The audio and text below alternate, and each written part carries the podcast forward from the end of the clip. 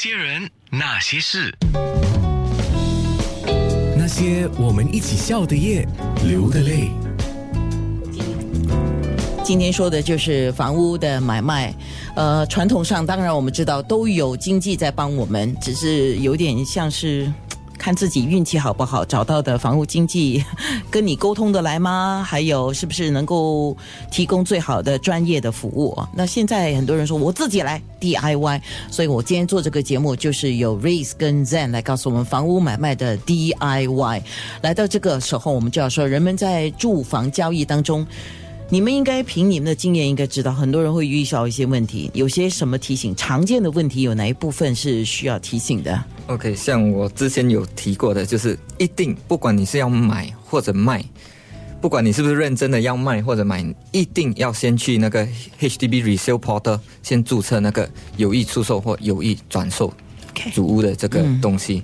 然后，当然第二点，你要确保说你的资金流动、你的贷款啊这些足不足够，让你实行你的买屋卖屋的计划。其实这个呢，我们听起来呢是觉得是，哎，当然会算啊，但其实很多人都算错的。哦，对，因为其实是蛮复杂的，有一些钱要回去 CPF，CPF 那边也是有利息，然后所以最好是找人家帮你算一算比较好。OK，可是如果 DIY 的话，我找人算，我不是要给钱吗？呃，首先呢，呃，如果你真的是要找我们公司帮你算，是不用付钱的。然后另外，如果你要 DIY，可以用我们的手机平台，我们有很多的不同的计算机帮你算。哦，你的手机平台也是一样，是 Oh My Home，对，就找这个 App 就可以了。对 Oh My OK，Home 好，可以。那还有什么要注意的吗？呃，然后当然就是说，在可能因为毕竟买卖屋子，打个比方说，卖家本身他可能住在那间单位已经很多年了，可能他们会呃有一点太过感情用事啦，有些时候 啊，所以就是需要我们中介来帮忙做一些哦，这比较合理的这种。就是有一个专业人士在中间做协商了啊。对 OK 会比较好。基本上就是这几项项目需要注意的。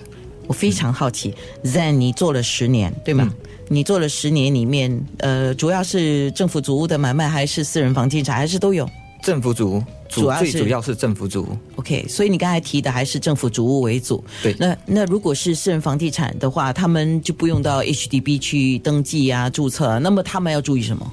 就是现在看他，因为现在有所谓的 se- seller stamp duty，所以也是说看他们几时当初那间单位是几时买了，然后是不是到了适当的时期可以卖，不然的话他们会额外 incur 这些 seller stamp duty。OK，嗯，那么像 raise，raise 你做这行多久了？我其实是六年了。哦，嗯可是因为之前你是在别的专业了啊，所以你才刚刚过来，过来做了这个行业之后，你的感想是什么？我觉得这份工作非常的有意义，就是因为家呢是一个每个家庭最重要的事情，然后就是房子就是每一个家庭最贵的一个资产，对吧？在新加坡尤其，而且希望他帮我们赚钱，对，这是新加坡人共同的想法了哈。所以我们要好好的帮他们处理这件事情。